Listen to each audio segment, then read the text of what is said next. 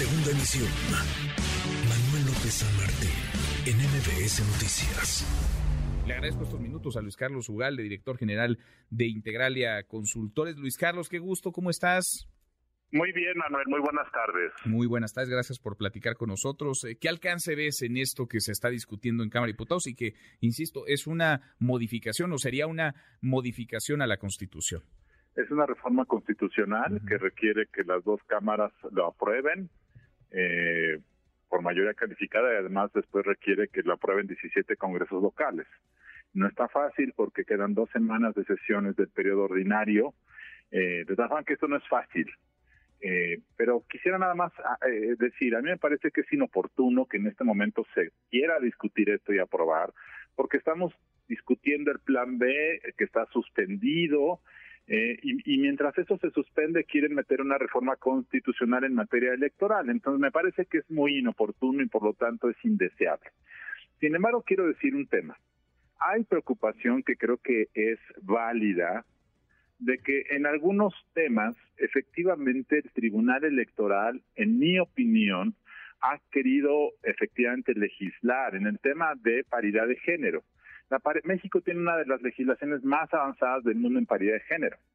Eh, y sin embargo, el tribunal ha empujado más allá la legislación y en ocasiones ha vulnerado otro tipo de derechos políticos. Entonces me parece que vale la pena tener esa discusión para saber exactamente hasta dónde puede o no llegar el tribunal. eh, ese creo que es un tema válido. Ahora, atar las manos al tribunal para que no pueda además decidir en temas de vida interna de los partidos, yo creo que sí tiene el riesgo de que entonces los partidos se vuelvan impunes eh, y no puedan ser sometidos a un escrutinio de fondo puesto de otra manera. Creo que no es el momento, creo que es inoportuno y creo que esto genera demasiada confusión en este momento. Pues sí, ¿para qué? Si de por sí andan muy agitadas las aguas, meterles, meterles más ruido. Ahora, se necesitarían las dos, digamos, eh, las dos cámaras votando esto y además se necesitarían las dos terceras partes en cada uno de, tanto en diputados como en el Senado, en cada una de las cámaras, además de, digamos, eh, el que sea aprobada por la mayoría de los congresos estatales. Para cómo andan las cosas, Luis Carlos, ¿será que los partidos políticos en esto sí se pondrían de acuerdo? En, no sé si sea la palabra, debilitar al, al Tribunal Electoral. Bueno, ellos no te dirían que es la palabra debilitar, lo que ellos te dirían es, es precisar. Uh -huh. Y reitero, yo creo que en muchas decisiones el Tribunal Electoral sí se ha excedido y ha generado mucha incertidumbre y nadie lo discute públicamente porque a todo mundo le da miedo poner en cuestionamiento algunas decisiones en materia de paridad de género, pero creo que vale la pena. Yo sí creo que es necesario tener esa discusión y precisar exactamente hasta dónde puede llegar o no el tribunal.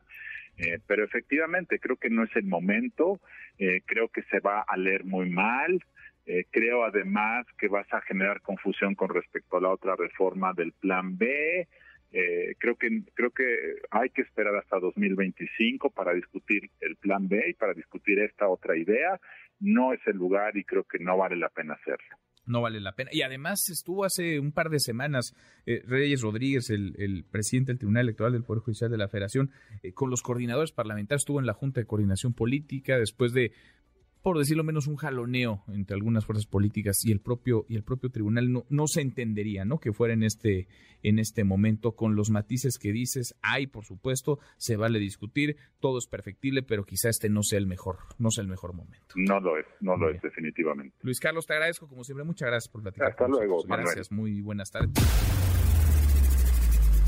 Redes sociales para que siga en contacto: Twitter, Facebook y TikTok. M. López San Martín.